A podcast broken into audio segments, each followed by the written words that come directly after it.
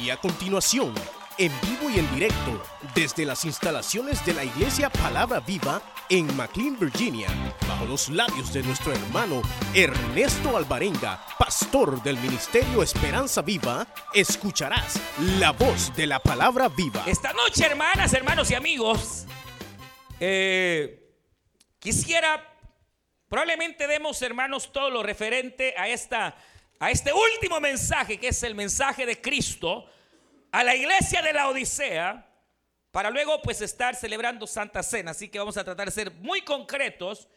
Y si así no fuera, pues quedaríamos pendientes si el Señor no ha venido para el próximo miércoles, pero sí vamos a dejar el tiempo para celebrar la Santa Cena. Eh, la cuestión es que cuando eh, estaba preparando la Santa Cena, eh, hermano, el Señor me habló en un sentido hacia, hacia, hacia esta carta. Entonces, eh, usted va a ver la relación, por lo cual, hermanos, eh, me es necesario hablar de este tema tan difícil, tan triste, pero al mismo tiempo, al final, ojalá muy alentador. Y digo triste porque cuando uno lee esta carta, que como ya dije es la séptima, es la última carta, el último mensaje, eh, uno se enfrenta a una realidad de una iglesia eh, que, como dice la misma palabra, no es ni chicha ni limonada. ese es el gran problema. Una iglesia formada por supuestos creyentes, hermanos, que ni son fríos ni calientes, sino que han estado en una condición espiritual mediocre, a medias. Ahora, Obviamente, como siempre hemos dicho, el mensaje va a una iglesia local. La Odisea estaba más o menos a unos 65 kilómetros, hermanos, de, eh, de, la iglesia de Filadelfia. Y la, y la, ciudad de la Odisea era una ciudad bastante opulenta. Eh, se dice que la mayoría de personas que ahí vivían eran personas eh, muy influyentes, eran gente de plata. Era una ciudad donde se movía el billete, el dólar, hermano, abundaba ahí. Eh, era una ciudad que era altamente comercial, eh, donde eh, se, incluso el rey que, o el gobernador de aquella ciudad se ufanaba de que en esa ciudad no existían los pobres, porque por un lado todos trabajan, y quiera si o no, el que trabaja alcanza algún tipo de bendición, ¿sí o no? Y entonces era gente que trabajaba, se movía la industria de la tela, de las alfombras, y, por ende era una ciudad eh, muy influyente. Además de eso, eh, la ciudad eh, tenía una de las pocas escuelas, oiga bien, de medicina que en aquella época habían. Recuerda que ya empezaba la medicina a, a formar sus primeros médicos, empezaban a formarse las primeras escuelas de medicina. Y en la Odisea había una escuela de medicina que comenzaba a ganar fama. Entonces todo esto hacía, hermanos, de, esta ciudad de la Odisea, una ciudad que eh, la hacía eh, muy, muy comercial, con gente muy adinerada, eh, gente muy cómoda en un sentido material. Y, y parte de esas circunstancias habían llegado a influenciar, obviamente, a la iglesia que ahí estaba. La iglesia no se había visto, hermanos, ajena a las circunstancias que rodeaban aquella ciudad. Y por eso es que usted lee, ¿verdad? Que dice, por ejemplo, tú dices que eres rica, dices que eres rico, que no te falta nada, no tienes falta de billete ni de, ni de ningún bien, tú dices que lo tienes todo.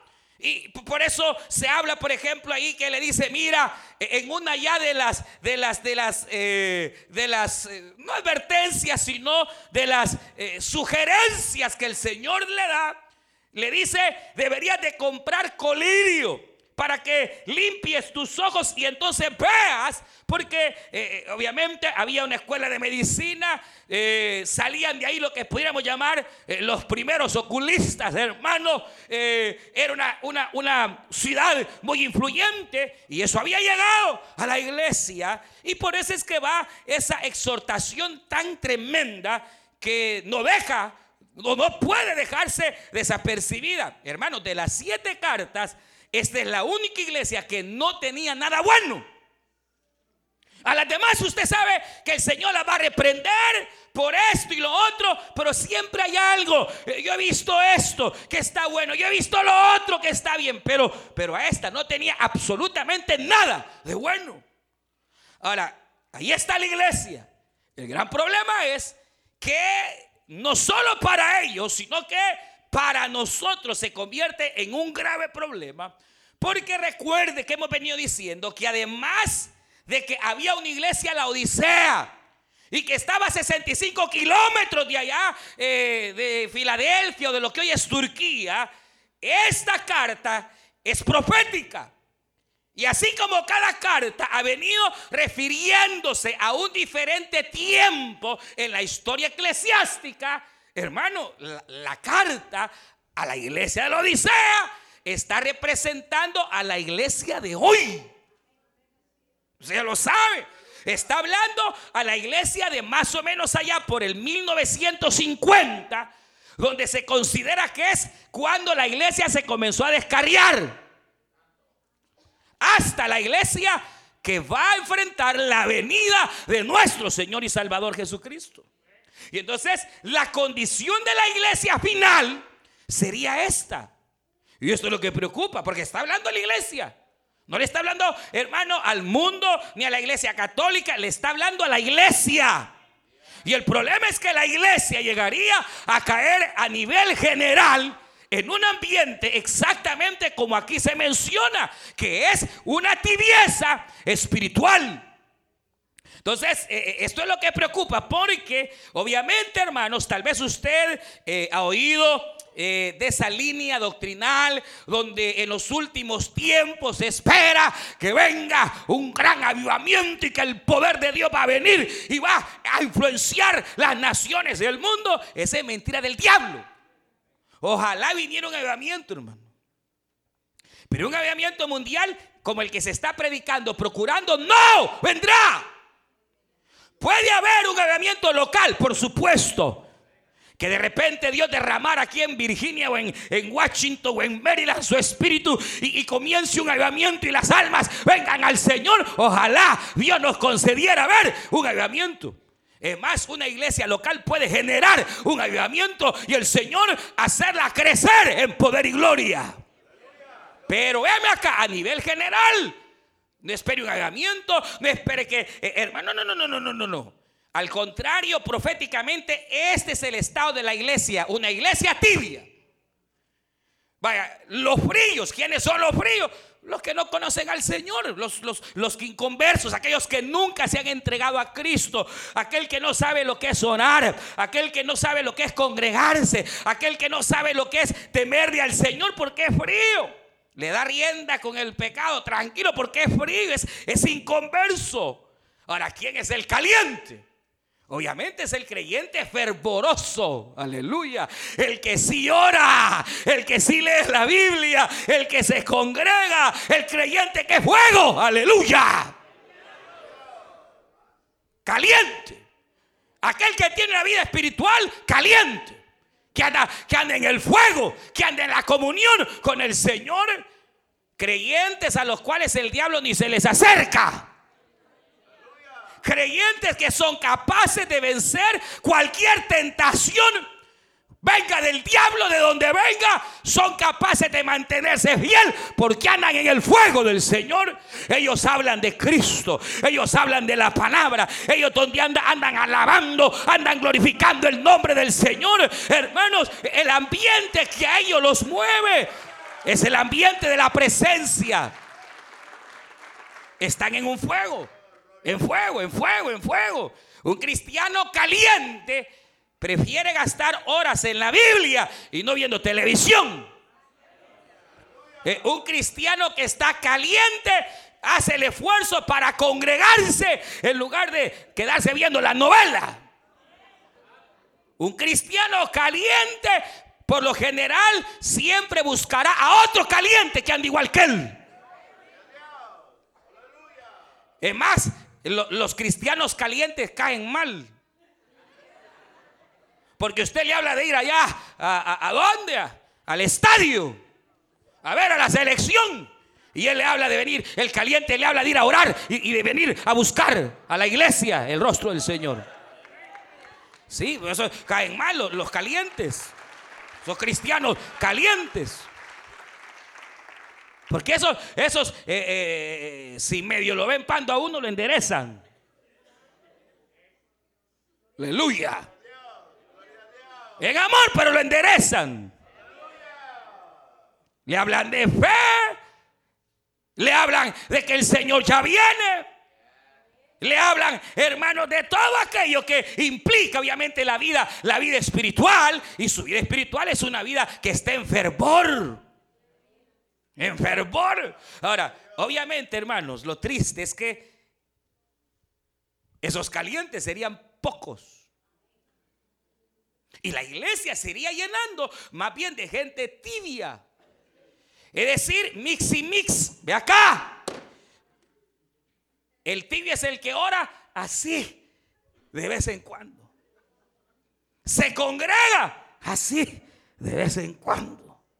Lee la Biblia así, de vez en cuando. Habla del Señor así, de vez en cuando. Viene el diablo, lo tienta y ¡pau! Cae en la cara del diablo. Eh, hermano, eh, el, el, tibio es aquel que por rato no se atina si es mundano o es cristiano. Eh, el tibio es aquel que, hermano, allá, allá en el trabajo tiene tacha de inconverso. Porque de pronto cuando habla con los amigos, hasta se le salen las grandes palabrotas, hermanos, obscenas. Ah, pero cuando ya viene la iglesia, ya viene disfrazado con su corbatita y toda la cosa. E, el tibio, hermano, allá donde nadie lo ve y nadie se va a dar cuenta, hace sus sinvergüenzadas. Y, aquí en la iglesia ya, ya, ya levanta las manos y adora y de repente siente, ¿verdad? Que se acuerda que hay que orar, se acuerda que hay que ofrendar, se acuerda que hay que diezmar, pero lo contrario. El tibio, eso es lo que representa un estado de, hermanos, indiferencia espiritual. Ahora, ese es el estado de, la iglesia. Y yo le digo, bíblicamente ese es el estado en el cual llegaría el momento en que la iglesia habría de todo. Si usted no me cree, Vaya al capítulo 13, no aquí, allá en su casa, capítulo 13 de, San Mateo, cuando Cristo habló de la serie de parábolas que representan el reino de los cielos. mire, el reino de los cielos es semejante a una semilla de mostaza o a una semilla que cayó a tierra. Era pequeña, pero fue creciendo, creciendo y creciendo y al final llegó a crecer tanto que ella siendo un árbol acogía todo tipo de aves. No habían solo palomitas y palomitos. Iban a haber zanates y cuervos. Eso es el reino de los cielos. Igual, el reino de los cielos es semejante a aquella pesca que se hizo y que se fue pescando y que la red fue creciendo y de por último agarró toda clase de peces. Oiga, o sea, e-, el estado obviamente de la iglesia sería, hermanos, un estado así, tibio, en donde en lugar de que la iglesia enfrente al mundo y lo convenza de su pecado, la iglesia se haría al mundo y no el mundo a la iglesia. ¿Se acuerdan cuando empezó la iglesia primitiva? Ay, hermano, decían de los cristianos, allá vienen aquellos que trastornan al mundo. Mejor alejémonos, vámonos de aquí, porque meterse con ellos, al rato uno se le pegue esa locura. Esa era la iglesia de antes, hoy la iglesia es la loca. La iglesia, hermanos, está pretendiendo adoptar los patrones del mundo. Entonces, si, allá las eh, pícaras andan ahí todas eh, raras y eh, puras prostitutas, aquí igual. Si allá los hombres andan, hermanos, todos extraños y parecen vagos y parecen igual acá. O sea, ya no habría diferencia. Ya no habría separación en un sentido, obviamente, de querer transformar, hermanos, el mundo. Sino que al contrario, el mundo vendría a ponerse dentro de la iglesia. Y usted sabe, hoy, eh, hoy, la moda entra a la iglesia y andan las hermanas buscando la última moda y los hermanos la última moda. Hermanos, allá andan viendo y queriendo copiar. Y si en el mundo se hace así, así hagamos también acá.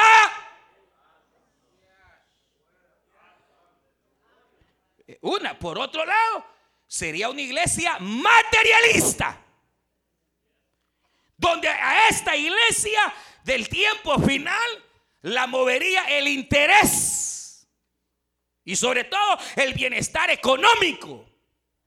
Mire, mire que es tremendo. Por eso eh, eh, está, hermanos, ese evangelio de la prosperidad donde todo el billete, hágase rico, hágase, busque todo el billete que pueda. Ese es el mensaje del mundo y es el mensaje de muchas iglesias.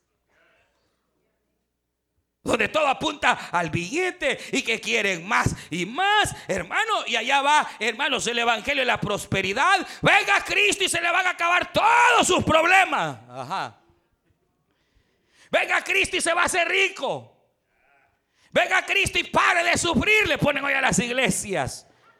Porque la idea obviamente es que el Evangelio va a traer, hermanos, prosperidad. Y es cierto que el Evangelio en alguna manera puede traer prosperidad a la vida, pero no es ese el objetivo de hermanos del Evangelio. Usted y yo no le servimos al Señor por intereses económicos. El diablo así piensa, así pensó con Job. El diablo llega delante de, Dios y le dice, ah, ya ves, si Job te sirve porque él lo ha bendecido. Si este Job te sirve porque lo ha acercado. Deja que yo lo friegue a ver si no blasfema contra ti. Y entonces viene el Señor y le dice al diablo, va, anda, fregalo, voy a quitarle el cerco. Y la Biblia dice que Satanás vino, hermano, a zarandear la vida de Job. Pero como Job no servía a Dios por billete. Ni venía a la iglesia solo a pedir, dame más, Señor, y más, y más, y más. No, no, no, no. Job servía a Dios porque lo amaba, porque le temía, porque sabía que Dios era el principio y el fin.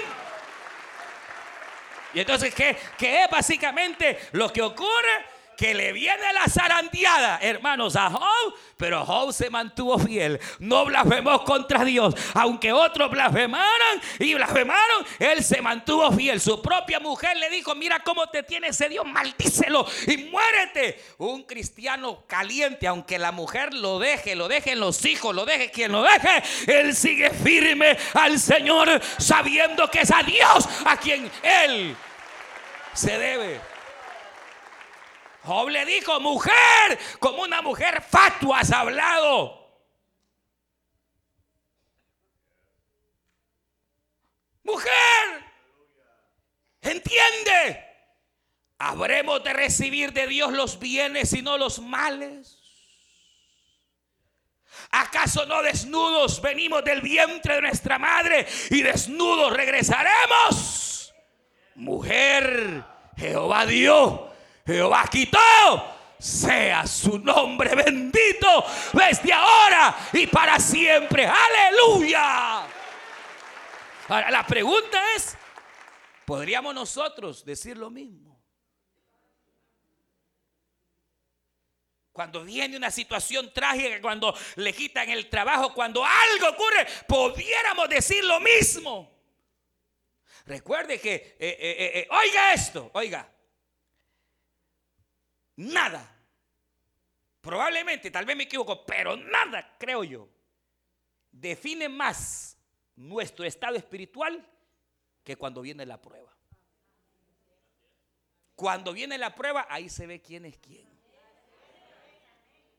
Y ahí sale a luz el verdadero estado espiritual. Tal vez me equivoco, no sé, pero a mi impresión, hermano, nada o pocas cosas como la prueba pueden evidenciar qué es lo que hay dentro de uno. Job estaba bien parado, Job era caliente, Job era ferviente, él no era eh, mediocre. Hermano, en medio de tal situación, él se mantiene, hermano, firme en el Señor. Ahora, el estado, obviamente, de la iglesia sería una iglesia hoy, hermano, oiga bien, materialista, una iglesia, yo diría, eh, anímica. Una iglesia que, que va por los sentidos y por lo que siente.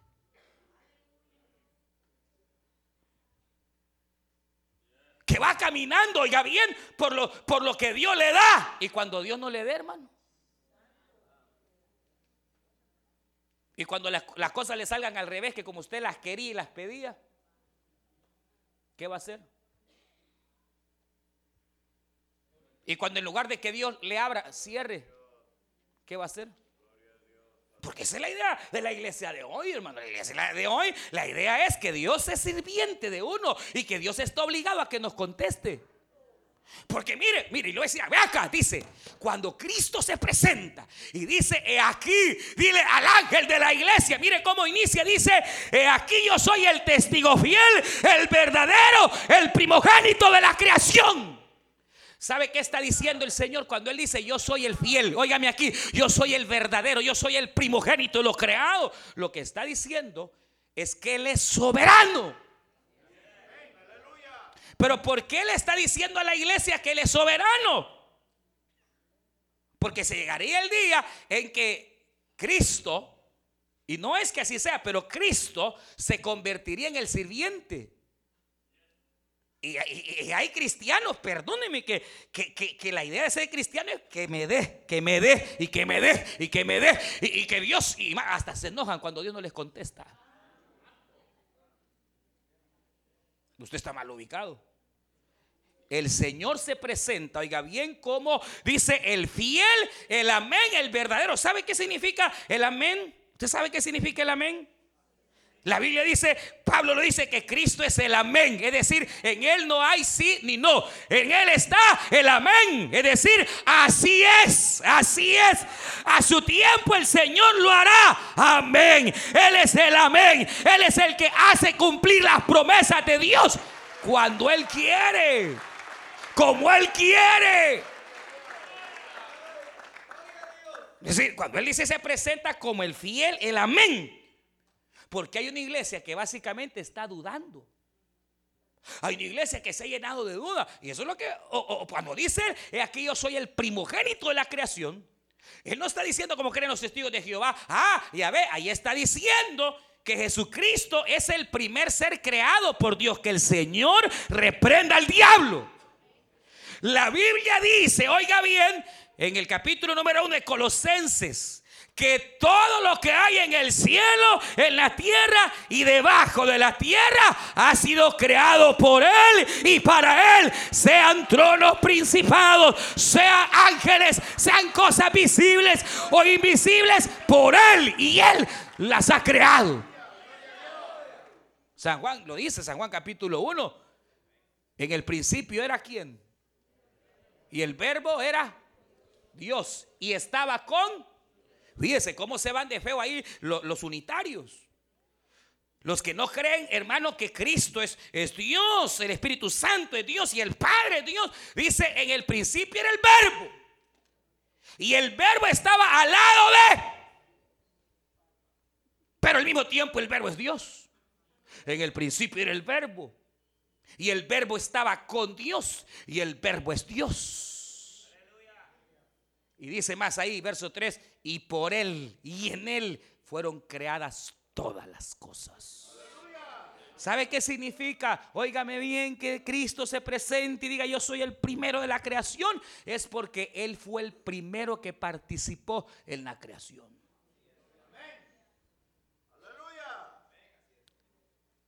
El Espíritu se movía.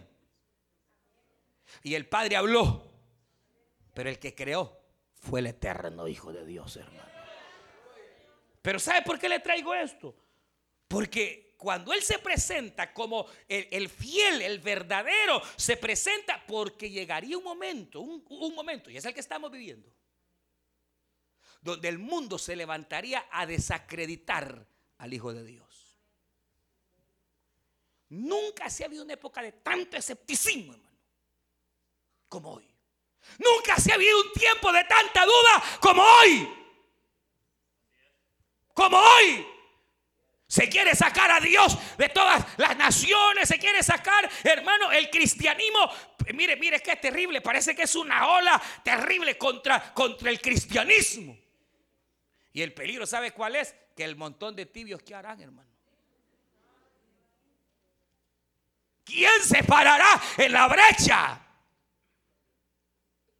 ¿Qué, hermano? Si, si parece que todo es una oleada contra del cristianismo. Hermano, eh, y, no se asombre, usted va a oír locuras, tonteras, que Jesucristo no, no, nunca existió, que Jesucristo aquí, eh, hoy andan con la tontera, mire qué desgracia más grande. Hay una iglesia en El Salvador donde están predicando que Jesucristo fue mujer. Y lo peor es que hay gente tonta siguiendo, hermano. Y hay un claro tú lo que dice, Jesucristo no fue hombre, Jesucristo fue mujer y su nombre es Cristabela o no sé qué, Señor, reprenda al diablo, hermano. Pero los tíos dicen, pero qué terrible. Se oye de tantas aberraciones, hermano. La iglesia episcopal acaba de nombrar los primeros sacerdotes homosexuales. ¿Se puede imaginar hacia dónde? Y se dicen cristianos, se dicen evangélicos, hermano, y, parecería la verdad de Dios tambalear y uno dudar y decir, bueno, ¿y qué pasa? ¿Y dónde está? Tranquilo, tranquilo. El diablo va a querer poner duda y va a querer golpear el cimiento de la verdad. Pero no importa lo que diga el mundo o lo que diga el diablo, Cristo es la verdad desde ahora y para siempre. Él es verdadero, Él es el eterno, Él es Yeshua, Él es, Él es, Él es. Bendito, bendito. Cristo es la verdad, Él es el camino. Todo lo que Él dijo es la verdad. Y nosotros sabemos que Dios existe porque Él vino, Cristo vino y nos dio a conocer al Padre. Todas las profecías del antaño se cumplieron en Cristo. Lo que, hermanos, eh, ¿cuánto? Casi 11 mil años atrás se habló de que de Eva vendría el que aplastaría la cabeza de la serpiente. Se cumplió. Vino el eterno Hijo de Dios, se encarnó, tomó forma humana, vino durante 34 años más o menos. Y sí, murió en la cruz, es cierto. El diablo hirió el calcañar de la mujer y sus Y durante tres días el diablo declaró victoria. Pero al tercer día nuestro Cristo resucitó con gran poder y gloria.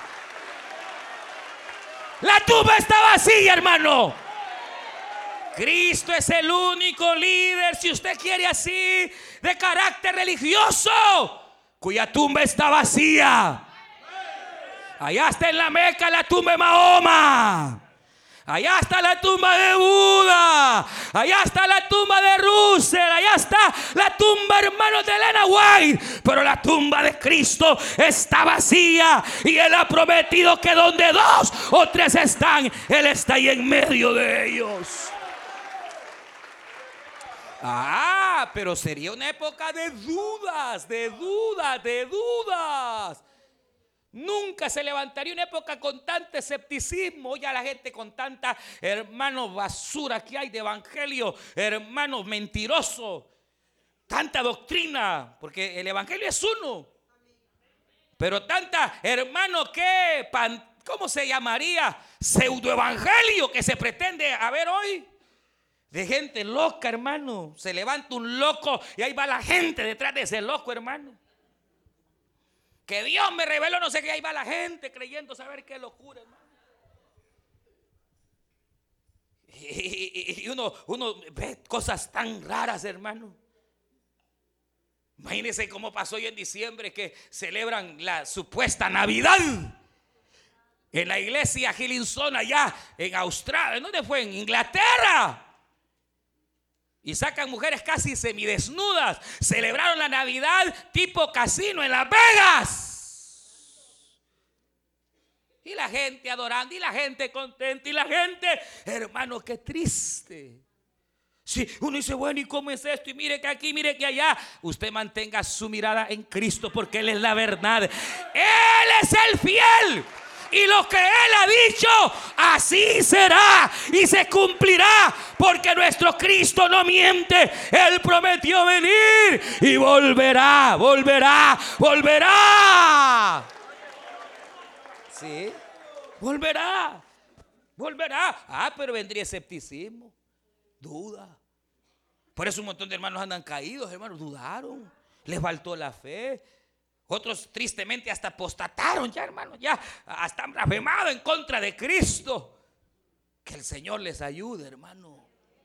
Pero el problema es, hermano, que las profecías para esta época dicen que el, el, hombre, dice el apóstol Pablo, vendría, hermanos, a ser cada día más malo. Y eso no es maldad.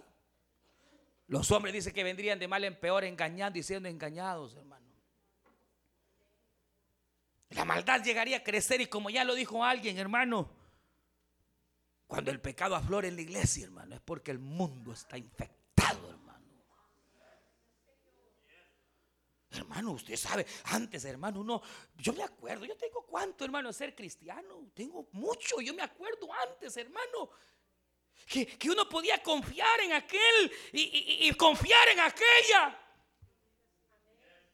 Eh, hermano, podía uno confiar a ciegas. Usted no se recuerda, venía, mire hermano, que présteme para eso. Usted prestaba y le, se lo devolvían, hermano. Hoy se van de la iglesia.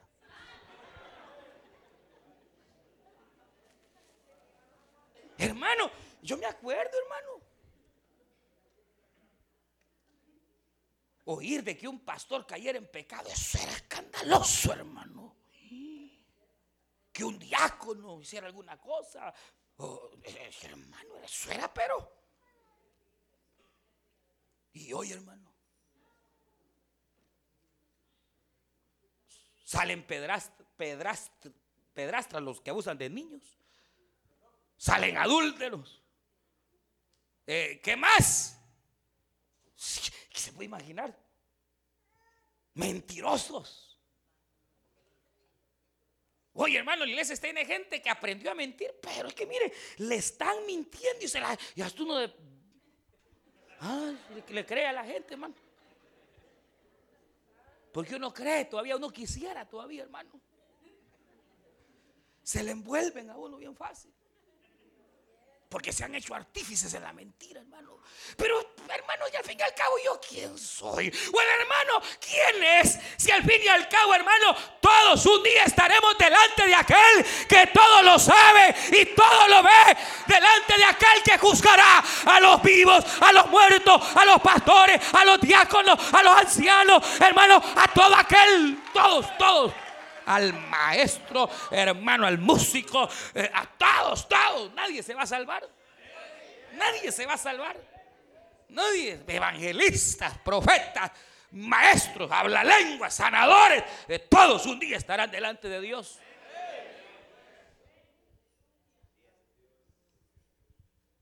¿Para qué? ¿Para qué? Pero imagínate hasta dónde se llega. Se engañan los hermanos. Se los envuelve. Salen picarazos.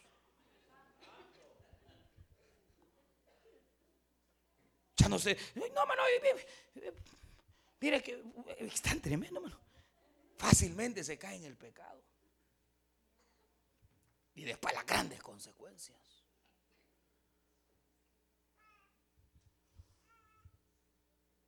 Qué triste, hermano. Ahora, voy a finalizar. Porque ese es el estado de la iglesia. Yo no, estoy, yo no estoy hablando de la iglesia aquí local. Es el estado de la iglesia a nivel general. O sea, en toda congregación habrían, fríos, que son los amigos. Bienvenidos esta noche. Sí, porque con el amigo es más fácil, hermano. Usted al amigo le evangeliza y el amigo sí es cierto, y usted sí es cierto, es cierto. Si el problema es con los tibios, hermano. Que el tibio cree que anda bien, hermano. El tibio, por eso le dice, usa colirio, porque para que veas tu condición, porque tú dices que no te falta nada, tú te crees que eres el gran superhombre la gran supermujer eh, y eres un miserable, desgraciado, desnudo.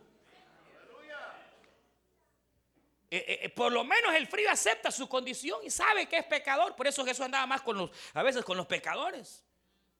Es más, y lo juzgaban por dar con pecadores. Y un día le dijo, ay muchachito, le dijo, vosotros no sabéis que en el reino de los cielos los pecadores, los ladrones, las verdaderas prostitutas van delante. Porque no hay peor cosa que estar asolapado, hermano. Pero ya sabe que prostituta se le paga por lo que hace, hermano. O el bandido ya sabe, ya se sabe, pues. Ya es mañoso, ya se sabe, hermano, ya, ya se sabe. Pero lo, lo, ha solapado, hermano. Qué tremendo, hermano. Esa es la, realidad. Y, no la agarres conmigo. Porque yo solo estoy lo, que está aquí, hermano, en el nombre del Señor. O sea, en, medio se llegaría a una frialdad, se llegaría a una tibieza. Por eso le dice, sé celoso. Porque se llegaría el momento donde ya el pecado se vería así. Así. Ah, vaya. Ah. Así se vería. Así. Como cualquier cosa. Pero Cristo está a las puertas. Hermano, y es aquí el punto, hermano. Que el Señor dice, he aquí yo estoy a la puerta. Y viene aquí, con esto finalizo. Aquí yo vengo y toco. Y entonces, mire aquí. El que quiera. Fíjese cómo, mire, dice, dice, yo reprendo y castigo a todos los que amo. Sé pues celoso y arrepiéntete. He aquí yo estoy a la puerta y llamo. Si alguno oye mi voz, si alguno por ahí oye mi voz y abre la puerta, yo entraré en él. O sea, pero no a la iglesia, no a la iglesia, no a la iglesia. O sea, como aquí se vuelve más individual la cosa. Porque dice, yo toco. Ya la iglesia lo, lo ha sacado afuera. Lo ha sacado. Ya, ya Cristo no es el, la cabeza de la iglesia. Al Señor lo han sacado. Pero Él dice, yo aquí yo toco. Todavía Dios tiene misericordia. Miren, oiga esto. Dice, yo al que amo, fíjese, yo lo reprendo. Lo castigo. Y lo vomito.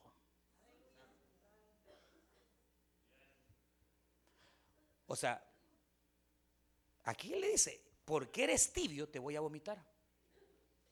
Porque usted sabe que eh, el agua fría es riquísima. Caliente en cafecito, ya no se diga. Pero tibio, hermano, no sirve. Nada tibio sirve, hermano, nada, nada. Nada, lo tibio no sirve. Lo tibio no, hay que desechar lo tibio, no sirve lo tibio. Da vómito. Pero, pero ¿qué significa? Es aquí yo te vomitaré te voy a sacar del cuerpo.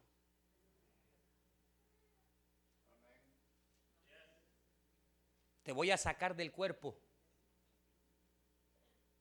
Pues hermanos, que usted ya no lo vio.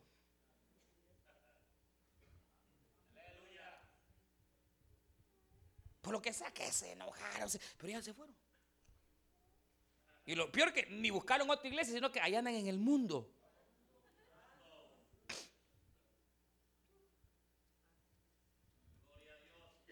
los vomitaron. Pero dice, el Señor no quiere vomitar a nadie. El Señor dice, por esto yo te reprendo, te reprendo, te reprendo. Dios no quiere, no quiere. Él conoce nuestro estado. Y si nuestro estado estuviera tibio, estuviera, estuviera así eh, como Él no quiere, Él nos va a reprender. Y Él nos reprende a través de su palabra. Una reprensión es un castigo. Una reprensión es una llamada de atención. Por eso Dios nos ha traído esta noche y nos reprende, nos llama la atención para que nos volvamos a Él de todo corazón. Dios tiene misericordia. Y si hubieses pecado, abogado hay. Por eso dice hermano, oiga, oiga, dice el Señor, yo llamo. Y el que quiera abrir, abra. Y venga. Y yo cenaré con él y él conmigo. ¿Cuál es la clave para salir de la tibieza? Es la santa cena. Es la comunión a la que usted ha venido esta noche. Es, hermanos, el confesar nuestros pecados. Es el pedir misericordia por la santa cena del Señor. Por eso cada Santa Cena es una oportunidad, mi hermano, para volver al fuego. Que lo que hasta ayer usted hizo y sabe que a Dios no le agrada, déjelo ya. ayer ya no, hoy no, ni mañana, ni pasado mañana. Que ya no le alcance el pecado, sino que más bien se aferre a la gracia y a la misericordia del Señor. Porque si usted oyendo el mensaje, ya mañana está otra vez como el perro en su vómito. Eso sabe que con el perro, eso sí pasa con el perro, ¿no? Que el perro viene y come y cuando le cae mal, se arrepiente lo que comió. Y viene y ¡pau! Lo vomita. Pero a Dios ya se está hartando la misma vomitada. O sea, o sea, oiga, ¿usted entiende? Cuando yo le fallo al Señor en alguna cosa y eso me lleva al arrepentimiento, si es un verdadero arrepentimiento, yo lo confieso y me aparto. La Biblia dice que el que confiesa su pecado y se aparta, alcanza la misericordia de Dios. Ah, ¿y qué tal y mañana la misma sinvergüenzada? Está volviendo a su vómito. Entonces, ya Dios no le va a reprender, lo va a castigar. Porque Dios al que ama lo castiga. Y al que el que ha tomado por hijo lo disciplina. Y si ni así entendió, lo van a vomitar. Así que bienvenidos esta noche, hermanos. Porque hemos venido a celebrar la cena del Señor. Y Él dice, si usted quiere no tome Santa Cena, no la tome. Ciérrele la puerta al Señor. Pero Él dice, si oyes mi voz, yo estoy llamando, abre. Vení comamos. Sentate, sentate, comamos. Aquí está mi mesa y aquí está la mesa del Señor. Él dice, el que, el que quiera abra. Él no lo va a obligar. Es voluntario. Usted seguir en su cosa es voluntario o salir.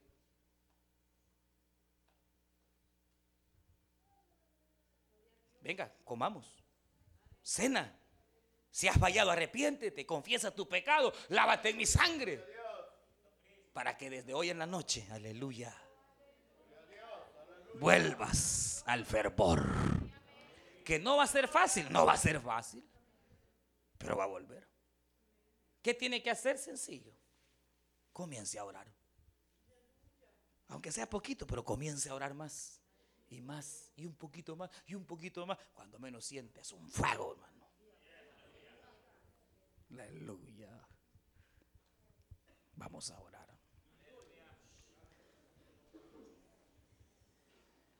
Voy a pedirle a mis hermanos diáconos que puedan pasar. Vamos a ministrar la Santa Cena del Señor, hermanos. Usted escuchó el mensaje restaurador de Jesucristo desde las instalaciones de la iglesia Palabra Viva en McLean, Virginia. Si este mensaje ha sido de bendición para su vida, y necesita oración, contáctenos al teléfono 571-633-0469. 571-633-0469. Que Dios le bendiga.